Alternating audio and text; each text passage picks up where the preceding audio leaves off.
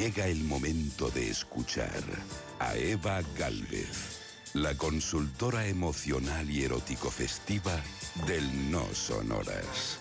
Eva al desnudo. Eva Galvez, muy buenas madrugadas. Mi querida Gemma Ruiz, tienes que hacer un diseño erótico festivo, especial, lleno de emociones para este San Valentín. Un Ruiz original de los tuyos y ya tenemos cada uno de nosotros un regalito. Yo pondría ese blanco de maja española con una mantilla así, no sé, con un collar de perlas que sabes que también es un instrumento muy eróticos. Seguro que mi Sergio Monforte ya tiene guardado en el armario un detallito. Pero tengo oyentes que siempre se quedan rezagados o en el último momento surge la chispa, que eso está a la vuelta de la esquina. Pues buenas madrugadas y nuestro temario hoy en el espacio rojo son esos regalos de San Valentín y algunos hasta sin costo. El otro día pensé que regalar un ramo de flores me encanta. Tanto regalarlo como recibirlo. No hace falta que sea desproporcionado. Puede ser un buque único de tulipanes, una maceta de hierbas aromáticas, claveles, que es la época, un cariz romántico. Por ejemplo, seis rosas significan te quiero.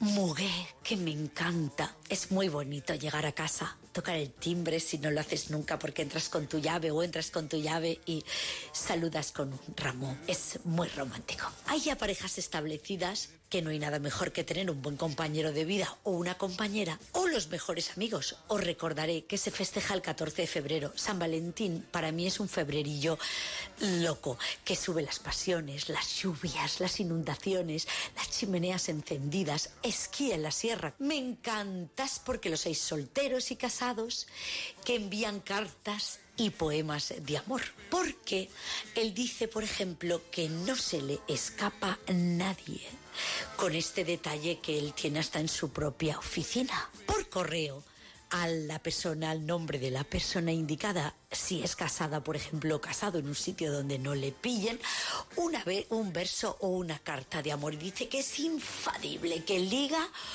un montón.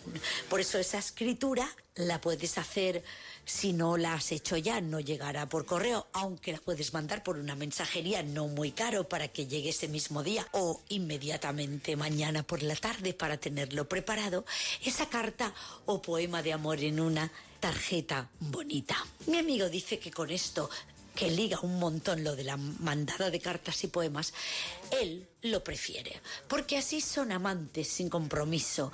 A él lo que le encanta es dormir con su tekel de pelo duro, mimosín, todos los días, más que con un hombre o una mujer.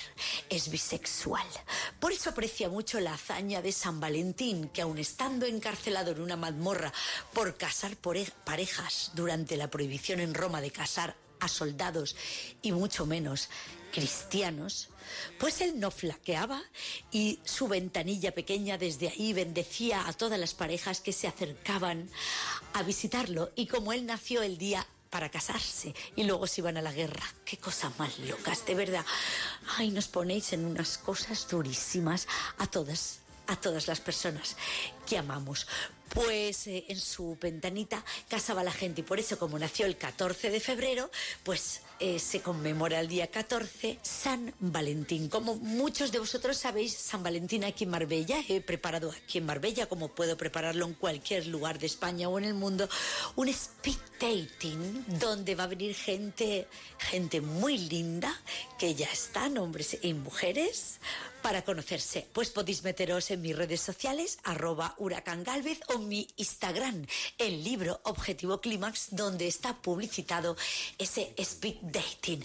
Y ahora os dejo con lo más reclamado de este comienzo de la semana. La postura del Kama Sutra español, las pesas o qué cuerpo tengo y cómo lo quiero en Munera, Albacete. De verdad que lo confieso, que yo iba al gym a hacer pesas cada dos días, súper motivada me lo tomé muy en serio. Lo de los huevos, lo del batido de proteínas, el pantalón de malla reforzando las lumbares con frunce en el entrepijo de los glúteos, todo, todo para estar a la moda en la sala de fitness. Y dio resultado. Ya era hora que empezara. Pues ya estaba yo desde septiembre del año pasado con esto de que se me hace luego tarde para el verano, se me hace tarde para el verano. Mi Paquita, que trabaja de cajera en un supermercado, a la cual adoro y amo, me trajo un bono de prueba del gin y yo lo acepté sin rechistar. Aquí tenéis otro buen regalito, por si acaso. Pues sea, no hago yo más que coger las mancuernas y aparece un morlasco por la sala de las pesas.